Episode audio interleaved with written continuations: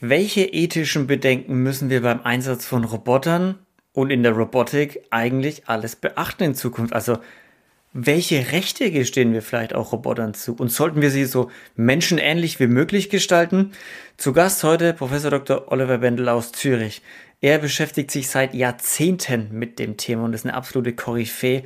Und er beantwortet uns heute die richtig schwierigen Fragen. Also, wie verhält es sich auch mit Sex- und Liebesrobotern? Was ist, wenn auf einmal Menschen aufhören, mit echten Menschen zu reden, sondern nur noch zu ihrem Avatar nach Hause rennen?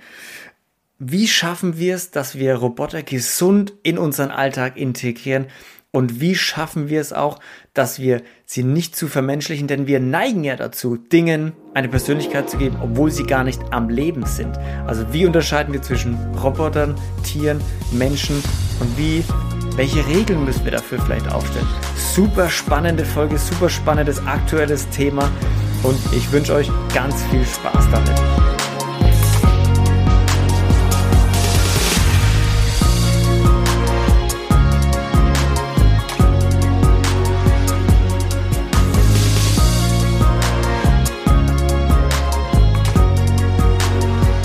Lieber Oliver, wenn wir Roboter einsetzen und wenn wir mal zu Ende spinnen, so bis 2050, werden wahrscheinlich viele Roboter überall rumlaufen und viele Tätigkeiten, gerade Service, Industrie, wird viel durch Roboter gemacht werden. Welche ethischen, ja, welche ethischen Grundsätze müssen wir denen vielleicht einpflanzen oder welche ethischen Grundsätze kommen da mit? Weil wenn wir, es geht ja teilweise ganz schnell, dass wir uns auch an Roboter gewöhnen und sie vielleicht ein bisschen auch vermenschlichen, ne? Mhm. Ja, du sprichst jetzt ein ganzes Bündel an Fragen an. Also ähm, die Aussage, dass Roboter mit uns leben oder existieren werden, das würde ich total unterstreichen. Also es wird eine Koexistenz geben, nicht nur in der Fabrik, nicht nur im Büro, nicht nur im Haushalt, auch draußen auf den Straßen zwischen uns und den Robotern. Und wir vermenschlichen ja die Roboter bereits. Wir projizieren in sie etwas hinein, das nennt man Anthropomorphisierung. Das heißt, äh, wir nehmen etwas vor, was wir auch bereits kennen, wenn Wolken eine bestimmte Gestalt haben oder äh, andere Naturphänomene, dann, dann projizieren wir dort Gesichter hinein, wenn sich irgendetwas sonst in der Natur ereignet, projizieren wir vielleicht sogar Verhaltensweisen hinein. Wir glauben, dahinter steckt mh, hm, zumindest etwas, was Menschen oder Tierähnlich ja. ist und so weiter. Äh, dazu neigen wir und sobald wir Augen vorfinden oder etwas so ausschaut wie Augen oder Mund, dann, dann geht unsere Fantasie mit uns durch. Die Fantasie ist natürlich gut begründet, äh, auch evolutionsbiologisch begründet bar, sobald etwas Augen hat oder Mund, muss ich es beurteilen können. Mhm. Denn ich muss äh, sofort wissen, wird dieses etwas mh, mm, mich lieben oder töten. Darum geht's. ja? Also sobald ich etwas gegenüberstehe mit Augen oder Mund, muss ich das beurteilen, sonst habe ich äh, ein Problem. So, das ist die eine Seite. Die andere Seite ist, wir können tatsächlich auch mh, mm, menschenähnliche oder tierähnliche Verhaltensweisen in die Maschinen selbst bringen. Das ist dann nicht mehr ein Projizieren, das ist ein Implementieren und das ist ein Riesenunterschied und beides gibt es. Was wir in der Maschinenethik machen, hm, wir pflanzen moralische Regeln in die Maschinen ein. Und das hilft dieser Koexistenz, wenn wir mit Maschinen zusammenleben wollen und äh, wenn wir wollen, dass sie vertrauenswürdig sind, verlässlich sind, einschätzbar sind und so weiter, dann hilft es ungemein, ihnen ähnliche Regeln zu geben wie die Regeln, die wir unter uns gefunden haben. Jetzt die Maschinenethik begreife ich eher als technische Disziplin. Es geht gar nicht so darum, die richtigen Regeln zu finden. Das kann man in anderen Disziplinen machen, wie Informationsethik oder Roboterethik oder wie auch immer. Und es braucht nicht nur die Ethik dazu, es braucht die Gesellschaft dazu, die Politik, das Rechtswesen. Und wenn wir solche moralischen Regeln gefunden haben, die sich auch für Roboter eignen würden, dann gehen wir in der Maschinenethik heran, zusammen mit KI und Robotik und pflanzen diese Regeln ein. Das kann man machen. Das machen wir seit ähm, bald 15 Jahren erfolgreich bei völlig unterschiedlichen Maschinen. Wir machen das bei Chatbots und Sprachassistenten. Wir machen das bei äh, Haushaltsrobotern wie Mährobotern oder Saugrobotern. Die machen wir zum Beispiel tierfreundlich. Das wäre schon mein erstes Beispiel, um das etwas plastischer zu machen. Mhm. Normale Mähroboter schreddern Igel. Wir können aber eine moralische Regel einpflanzen, die technisch umsetzen und das führt dann dazu, dass der Mähroboter sehr viel vorsichtiger ist, sein Umfeld analysiert, äh, zum Beispiel nach etwas Warmem schaut, so haben wir das umgesetzt, mit Hilfe einer Wärmebildkamera, mm. das dann näher untersucht mit Hilfe von Machine Learning. Wir haben den Roboter mit Igelbildern gefüttert und dann darauf kommt, Mensch, das ist ein Igel, äh, da muss ich aufpassen. Ja. Ich habe die moralische Regel ja bekommen, ich darf keine Lebewesen und vor allem keine Igel verletzen oder töten. Deshalb bin ich jetzt einfach still und ruhig und ich ja. arbeite jetzt nicht weiter. Und warte, bis er, bis er weg ist. genau, ganz genau. Das kann man machen und sowas machen wir tatsächlich. Und äh, das Letzte, was wir gemacht haben, wir haben etwas implementiert für Pflegeroboter. Das ist ein sehr heikler Bereich und darauf zielt ja auch deine Frage. Mhm. Wenn wir Pflege- und Therapieroboter einführen in Altenheimen und Pflegeheimen, dann müssen sie ein bestimmtes Verhalten haben, das nicht nur dem Durchschnitt der Gesellschaft vielleicht entspricht oder dem Durchschnitt der Leute, die dort leben und arbeiten, sondern vielleicht dem individuellen Patienten.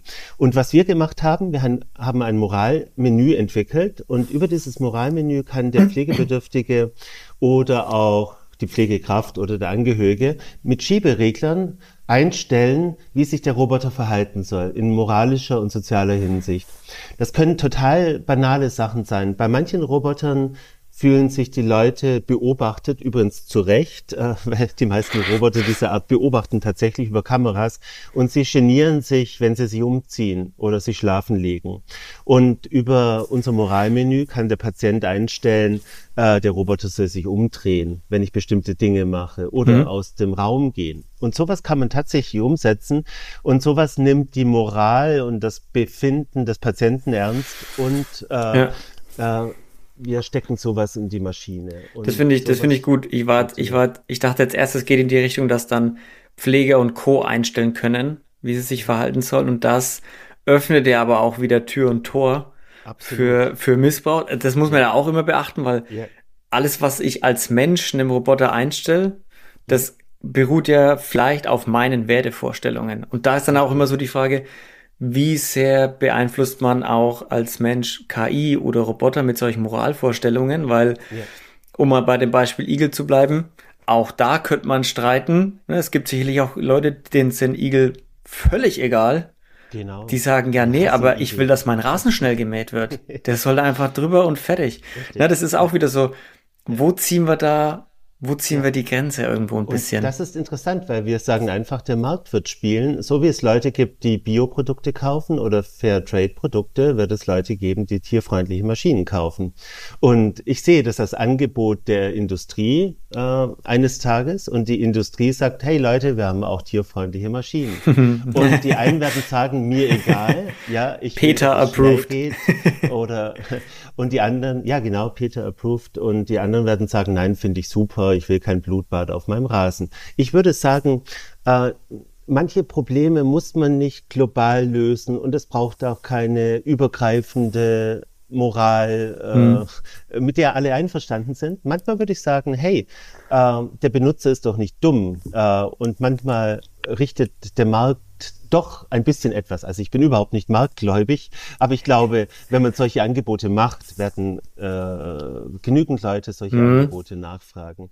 Find, ich finde es auch einen guten Ansatz. Ich finde es auch einen guten Ansatz, mhm. den du lieferst ja. mit, dass man nicht alles global regeln muss, weil mhm. wir sehen ja oft, wie viele Jahrzehnte das dann dauert. Und gerade bei Robotics und KI, ja. diese Jahrzehnte, bis du da irgendwas festlegst, ist es schon da.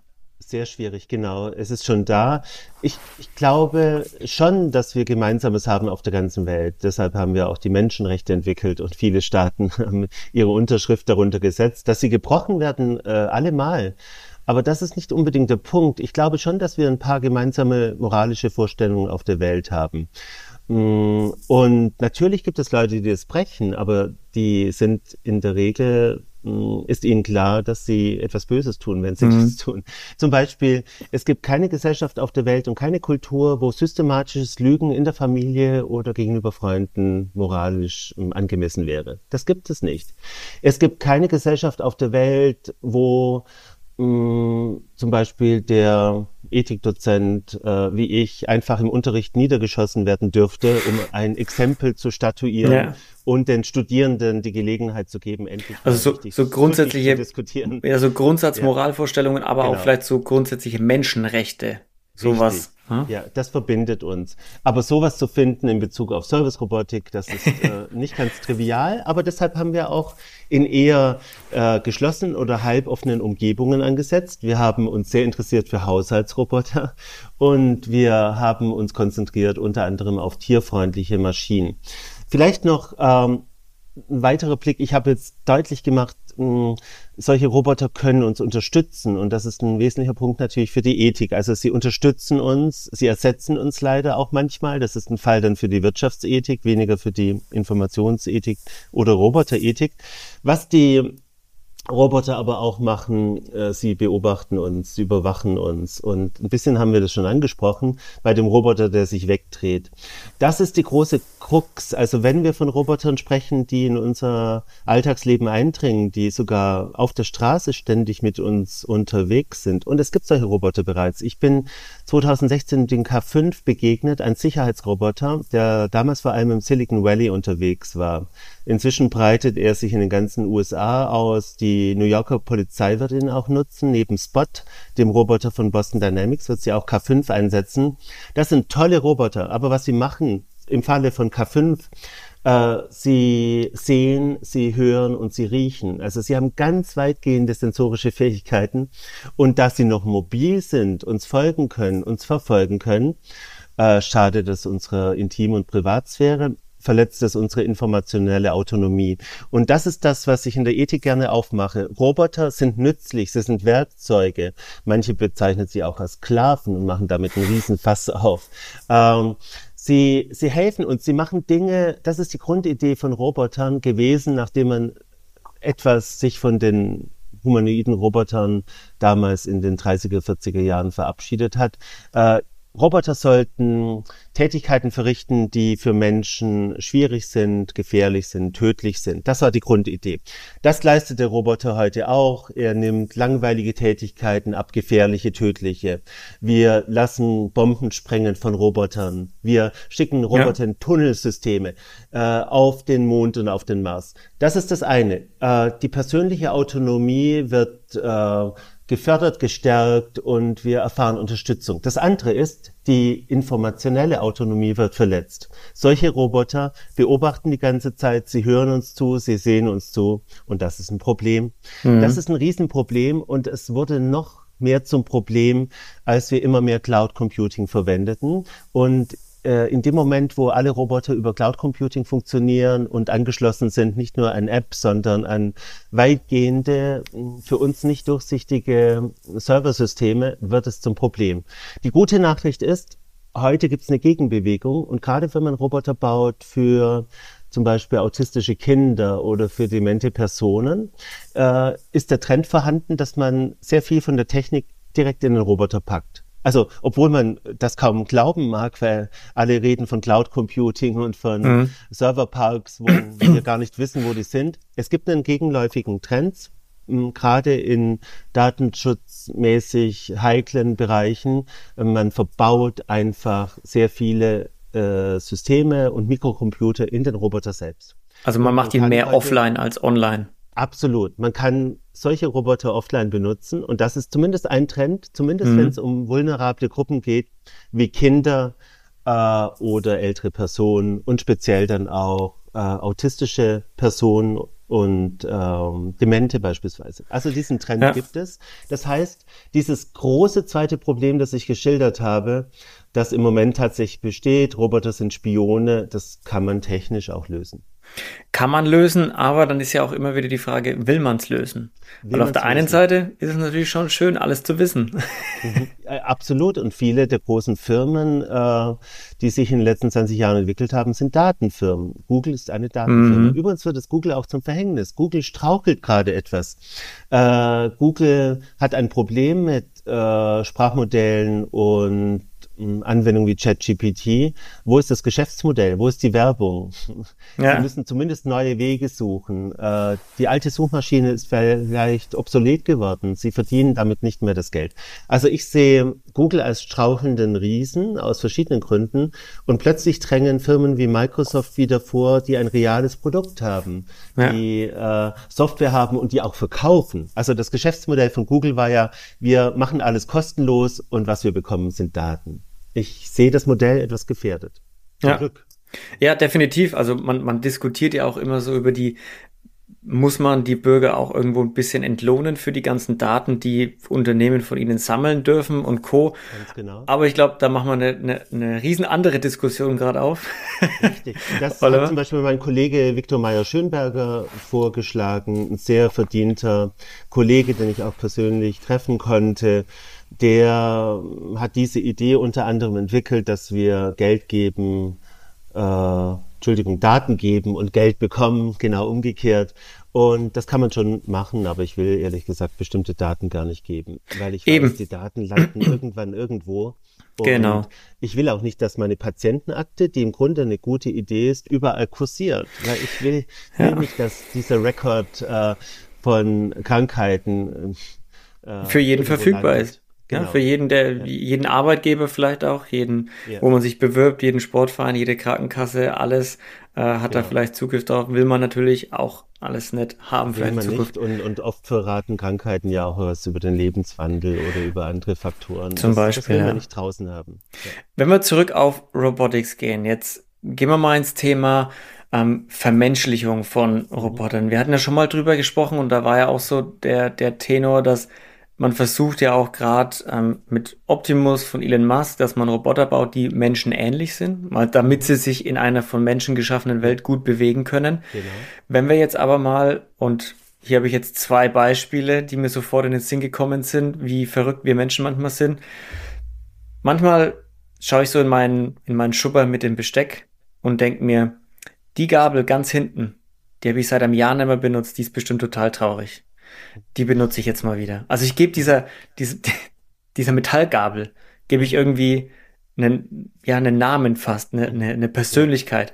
Yeah. Und das zweite Beispiel, was ich habe, ist, ich glaube, es war Curiosity auf dem Mars, der irgendwann dieses, dieses letzten Post abgesetzt hat mit ähm, mir ist kalt und es wird äh, dunkel um mich herum. Ich glaube, ich habe äh, meine Batterie geht leer.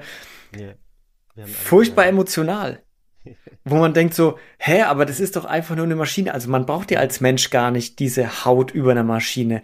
Aber da entwickelt sich's ja hin. Also was sind da vielleicht die ethischen Fragen, die wir uns stellen ja. müssen? Ja, ja, hochinteressant. Ich glaube, das ist ein altes menschliches Spiel, das vollkommen in Ordnung ist, wenn es in einem bestimmten Rahmen stattfindet. Also viele Leute geben ihrem Auto einen Namen, Genau, äh, wir sowas. haben oben auf der Terrasse in Zürich äh, eine Pflanze, die hat einen Namen. Hm, ich verrate den nicht, das wäre schon zu vertraulich und äh, zu persönlich. Ähm, aber sie hat einen Namen und sie begleitet uns seit vielen Jahren und wir vermenschlichen sie total. Sie hat wunderschöne Blüten, aber einen sehr dünnen Stamm. Und für mich ist sie ein Model, das äh, einfach nicht dicker wird und, und versucht, diese Figur zu halten und diese wunderschönen Blüten hat. Ähm, ich glaube, das ist alles in Ordnung, wenn wir das nicht zu weit treiben. Also wenn wir Angst haben, dem Roboter den Stecker zu ziehen abends, dann wird es doch bedenklich. Also genau. Also wenn wir Abhängigkeiten bilden oder einseitige Beziehungen, die zu stark sind, dann würde ich das für bedenklich halten. Ja. Und es kann ja auch Aber durchaus passieren, weil jetzt mit Curiosity, wenn der irgendwo in, auf dem Planeten Erde gewesen wäre, hätte sicherlich irgendeine Bewegung dafür gegeben zu sagen, nein, keep Curiosity alive, Hashtag, ne? Und wir müssen Spendengelder sammeln, damit unsere Maschine weiterläuft. Es ist, es ist wirklich so. Ich war Ende 2022 bei der ICSR. Das ist eine der großen Konferenzen für soziale Robotik. Die hat damals stattgefunden in Florenz und zum ersten Mal ist mir Folgendes passiert. Aktivisten stürmten rein, entrollten ein Transparent äh, und darauf stand Rechte für Roboter, Freiheit für Sophia. es gibt diese Gruppen. Eigentlich gibt es auch eine wissenschaftliche Beschäftigung damit, zum Beispiel David Ganke Gunkel geschrieben, kümmert sich sehr darum und will Rechte für Roboter begründen. Ich halte nichts davon. Ich halte wirklich viel davon, den Leuten an dem Punkt klarzumachen, dass eine tiefe Kluft zwischen Menschen und Maschinen ist. Also was du zuerst geschildert hast, ich halte das für zutiefst menschlich, dass wir Dinge vermenschlichen, aber es muss einen bestimmten Punkt geben, wo uns klar ist, es ist was anderes, äh, die Katze zu treten oder den Roboter. Auf dieser Kluft bestehe ich. Es ist was anderes. Warum? Weil die Katze Empfindungs- und Leidensfähigkeit hat, der Roboter nicht. Und egal, wie viel wir in den Roboter hineininterpretiert haben, das, was beschädigt wird, äh, das, was das moralische Objekt ist, äh, letzten Endes, das ist nicht der Roboter, das sind wir. Äh, natürlich, wenn wir den Roboter aufladen, wenn wir eine Beziehung zu ihm entwickeln, dann wollen wir nicht, dass der Roboter getreten und beschädigt wird. Aber dann geht es um uns. Das moralische Objekt ist nicht der Roboter. Ja, äh, der Roboter kann getreten werden. Das macht dem Roboter nichts. Wer davon allenfalls Schaden hat, sind wir. Und deshalb ist es so wichtig, diese Beziehung nicht zu weit zu treiben. Jetzt hat die Industrie natürlich ein Interesse, auch äh, Artefakte zu schaffen. Ich denke an die Gatebox äh, in Japan, das Hologrammmädchen in der ja. äh, Kaffee Kaffeemaschine, sage ich immer dazu. Die mittlerweile sogar als Freundin, äh, wo, wo Leute dann sogar sagen, sie wollen gar keine echte Freundin mehr, sie sind zufrieden mit dem, Richtig, was sie haben daheim. Und das geht zu weit, weil dort werden wirklich Abhängigkeiten befeuert. Äh, dieses Hologrammmädchen textet auch. Äh, Im Grunde ist das eine Art Alexa, mh, die visualisiert ist. Und sie textet, wenn der Besitzer, Benutzer unterwegs ist und sagt, ich vermisse dich, komm doch bald nach Hause. Und das sind perfide okay. Strategien, um den Benutzer an sich zu binden. Und ich glaube, das ist zu weitgehend. Also damit äh, nutzt man bestimmte emotionale Möglichkeiten und Abhängigkeiten aus und das geht für mich zu weit. Ja, ähm, ich, ich finde es auch schön, ich finde es auch ja. schön, was du sagst, weil gerade das war ja auch mein Gedanke, warum ich die Frage gestellt habe, so dieses, wir vermenschlichen ja sowieso schon alles Mögliche und ja. weinen, wenn wir unser Auto verkaufen nach 20 Jahren und der ja. tolle Theo irgendwie genau. endlich weg ist, ne? Oder schade, dass er weg ist.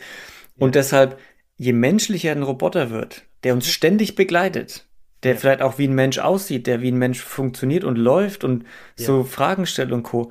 Das kann ja ganz schnell auch ein echter Freund werden. Oder es wird ja. sicherlich auch, weil der versteht einen ja perfekt. Genau. Und Kinder fallen darauf hinein. Genau. Das sind wieder die vulnerablen Gruppen, auf die wir aufpassen müssen. Kinder befreunden sich extrem schnell mit Robotern, vertrauen ihnen und man könnte beliebiges über die Roboter den Kindern einflüstern.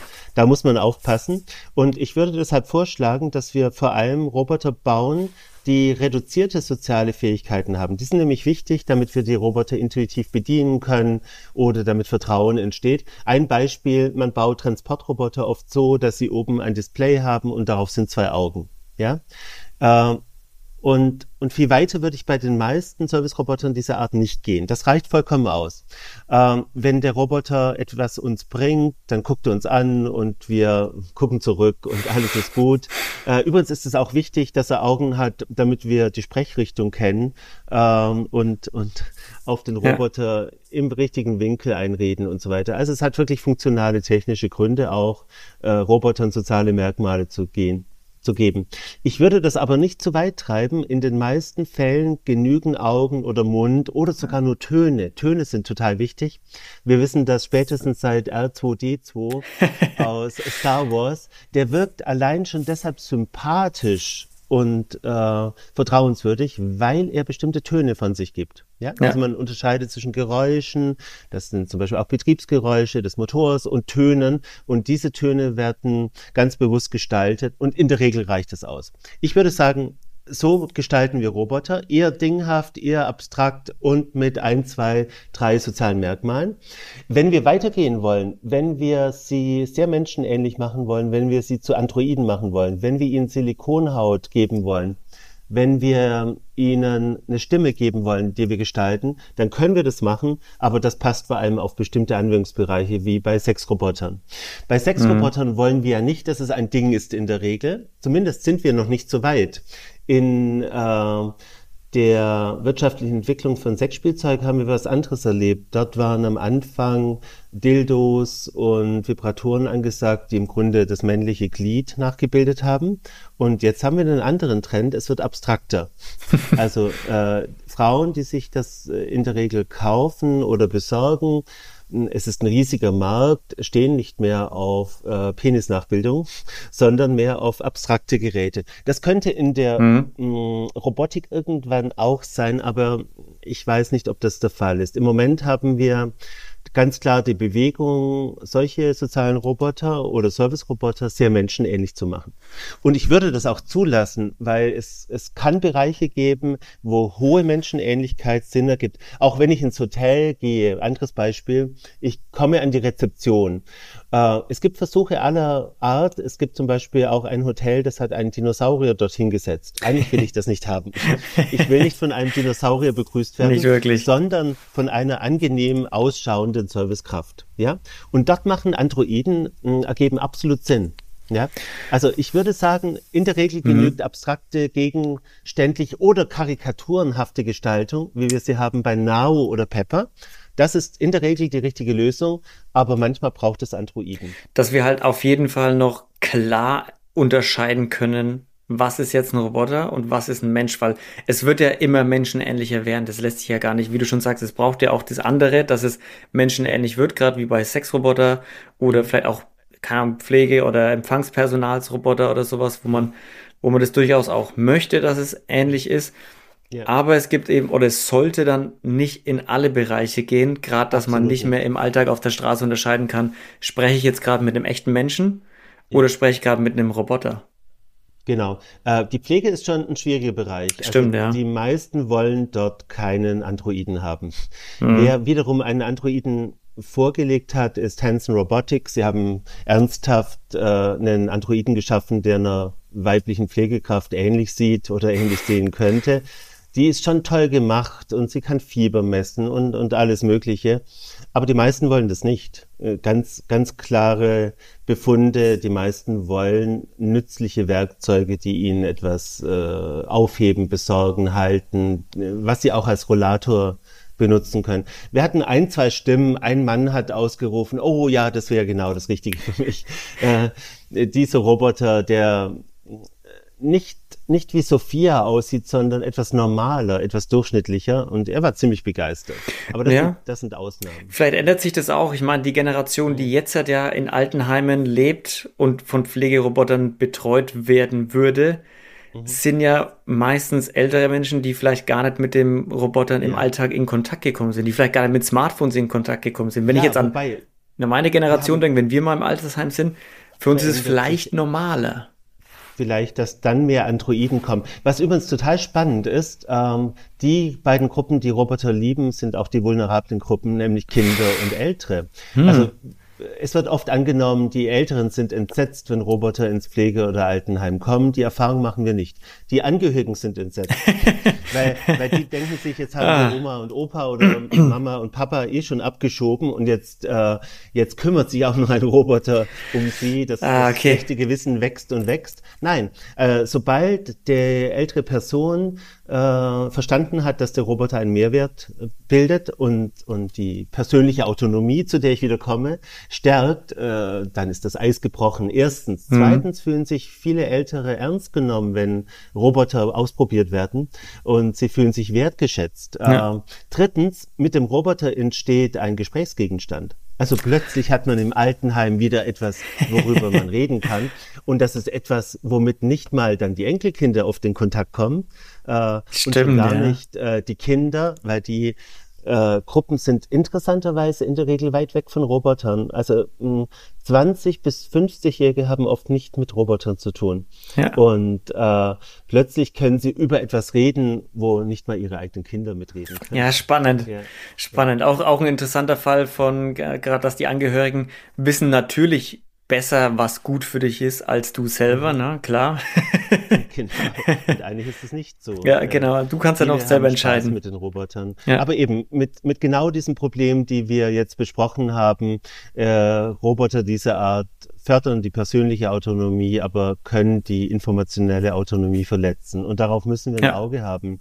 Äh, wie wahnsinnig stark wären die Leute interessiert an Bildern von Michael Schumacher, vielleicht äh, produziert von einem Pflegeroboter. Ja, mhm. also äh, wenn wir wissen, dass Pflegeroboter Kameras haben, Sensoren aller Art, dann würden bestimmte Medien alles dafür geben, an diese Bilddaten Eben. heranzukommen. Ja. Und das ist ein gefährliches Feld, nicht nur für Prominente, für, für alle Menschen. Ja. Alle sind verletzlich. Auch ältere Menschen äh, jenseits von 80 wollen nicht nackt äh, wahrgenommen werden. Nee, mhm. du weißt, also äh, klar, für den, man kann natürlich dann immer wieder das Argument bringen, ja, aber was interessiert denn den großen deutschen äh, Bundeskanzler, was äh, ich nackt äh, daheim in meinem Bett mache?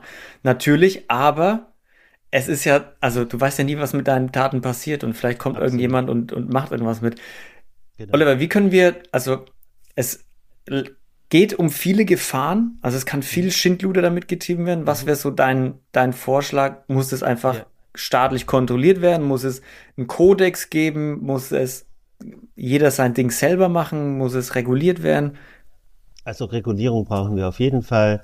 Übrigens hilft Regulierung auch den Unternehmen überhaupt erst Produkte herzustellen, weil viele große Unternehmen gehen erst gar nicht in die Pflegerobotik oder Therapierobotik, weil äh, der Rahmen fehlt. Also mhm. es ist äh, nicht klar, was der Rahmen ist, politischer und rechtlicher Natur. Hier braucht es Regulierung. Das wollen die Unternehmen auch, das wollen aber auch die Benutzer oder die Betroffenen. Ähm, wir sollten Roboter wahrnehmen als Werkzeuge, die uns helfen, die uns unterstützen, die einen Mehrwert für uns haben und etwas die Angst ablegen. Was ich fordere seit Jahren, sind Roboterparks in Deutschland und in Österreich und in der Schweiz, äh, wo wir die gängigen 200 Modelle von Robotern haben und die Leute können diese Roboter kennenlernen, mhm. ausprobieren äh, und bekommen so ein reales Bild von Robotern. Das würde ich fordern und das lässt sich machen. Äh, wir haben auch gerade neue Player, gerade in Deutschland, die sowas stemmen könnten. Vielleicht machen die das. Ich will jetzt gar keinen Namen nennen, aber es wurden bestimmte Roboter in der jüngsten Vergangenheit zurückgekauft und bestimmte Unternehmen aufgekauft. Zu den Robotern gehören Flaggschiffe wie Pepper und Nao, die in den letzten Jahren in Japan produziert wurden. Europa holt sich gerade solche Roboter und auch Unternehmen zurück. Und die hätten auch die Kraft und die Macht, solche Roboterparks einzurichten. Mhm. Darauf will ich hinaus. Dort könnten die Leute Transportroboter, äh, Sicherheitsroboter, Reinigungsroboter, soziale Roboter aller Art äh, wirklich ausprobieren, anfassen und würden Angst verlieren vielleicht auch neue Angst oder Achtung aufbauen. Ja, auf die man dann aber reagieren kann, die man so genau. halt dann ja. gleich in den Alltag oder in den normalen Roboter, der verkauft wird, gleich integrieren kann, einprogrammieren kann oder beibringen kann, um es dann nicht auf den Ernstfall ankommen zu lassen. Genau, und, und den Benutzer muss auch klar sein, es gibt so viele tolle Produkte für Kinder, Cosmo, Vector und so weiter. Und, und wenn man solche Roboter den Kindern gibt, wird den Kindern klar, ich kann mit diesen Robotern alles Mögliche anstellen und ich habe die Macht über diese Roboter. Ich programmiere sie so, wie ich sie gerne haben will. Und auch so verliert man natürlich Angst, indem man äh, sich ermächtigt und äh, in dem klar wird, der Roboter ist nur ein Werkzeug und ich kann steuern, ja. was er kann und was er nicht kann. Ich glaube, das ist ganz solche, wichtig. Solche Parks wären toll und wir haben Freizeitparks aller Art. Im Science Fiction haben wir Jurassic Park. Äh, Übrigens äh, gedreht auch auf einer Insel, die ich sehr mag, auf einer der Hawaii-Inseln. Und äh, ich komme gerade von Hawaii. Ich bin dort sehr, sehr gerne. Und vielleicht könnten wir auch spektakuläre Länder, Landschaften und so weiter nutzen, um solche Roboterparks zu bauen. Ja, hey. Das wäre eine Attraktion in bestimmten Ländern oder. Klar, kann man auch einen touristischen Aspekt dann sehen. Ne? Hier könnt ihr genau. Roboter der Zukunft von morgen jetzt schon genau. beobachten. Ganz genau. Oliver, wo können die Leute dich finden und noch mehr über das Thema erfahren? Ja, gerne über meine Websites www.oliverbendel.net. Das führt dann zu meinen Blogs informationsethik.net, mm, maschinenethik.net und robophilosophy.com. Es gibt auch noch die Website swissbooks.net. Dort äh, habe ich äh, alle meine Buchprojekte versammelt aus den letzten 20, 30 Jahren. Es sind wirklich 50 Bücher zusammengekommen. Wow. Manchmal bin ich der Herausgeber, manchmal bin ich der Autor, manchmal bin ich der Mitautor aber es sind doch viele geworden. Und äh, ja, diese Websites würde ich empfehlen. Ansonsten gerne in die Schweiz kommen und mich besuchen. Sehr gern. Oliver, vielen lieben Dank, dass du da warst heute. Gerne. Vielen Dank, hat Spaß gemacht. Leute, vielen lieben Dank auch wieder fürs Zuhören und Einschalten. Wenn es euch gefallen hat, vergesst nicht auf Spotify und Apple einen Like dazulassen, ein paar Sterne dazulassen. Schaut auch gerne auf inspirieren.com vorbei. Ansonsten bleibt sauber, seid lieb zueinander. Bis zur nächsten Folge. Tschüssi!